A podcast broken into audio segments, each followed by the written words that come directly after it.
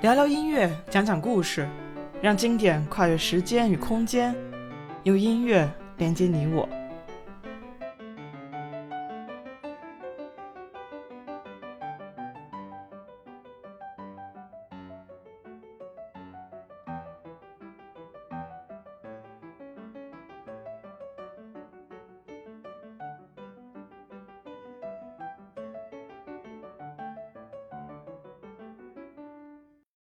大家好，我是王一农，一名在德国的古典音乐从业者。上期说到浪漫主义代表人物肖邦，本期跟大家聊聊同一时期和肖邦一起在巴黎名声大噪的匈牙利钢琴家弗朗茨·李斯特。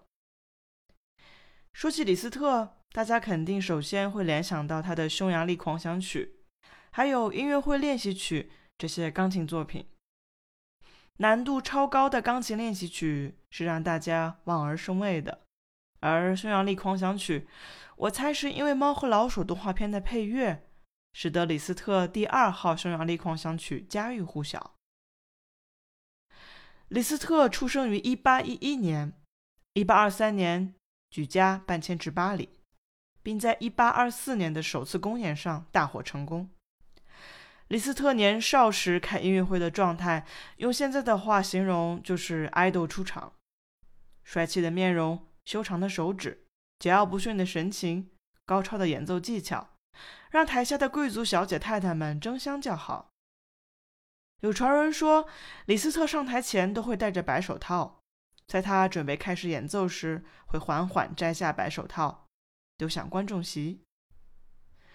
对于白手套的描写，在肖邦的介绍中也多次提及。肖邦会乘坐着马车到学生家上课，并且始终都戴着白手套。可以想象出当时巴黎上流社会追捧音乐家的样态，也不难想象出年轻的钢琴家、作曲家们追求精致的样子。李斯特的作品《炫技》仅仅是其中的一小部分。作为作曲家，他一生创作了七百多部音乐作品，他创造了交响诗这一音乐题材，并且在标题音乐上进行了大量的研究与创作。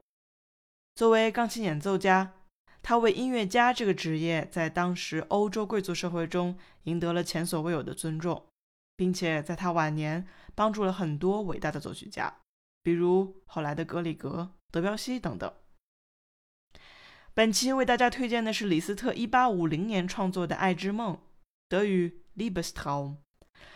爱之梦》是三首以夜曲形式谱写的艺术歌曲，其中最为人熟知的是第三首，后来被李斯特改编为钢琴独奏曲《爱之梦》。这首曲子旋律性极强，由女高音来演唱，相对于钢琴曲的舒缓，歌曲《爱之梦》多了很多情绪的起伏。节目末尾就为大家播放艺术歌曲《爱之梦》。好了，今天的节目就到这儿，下期见。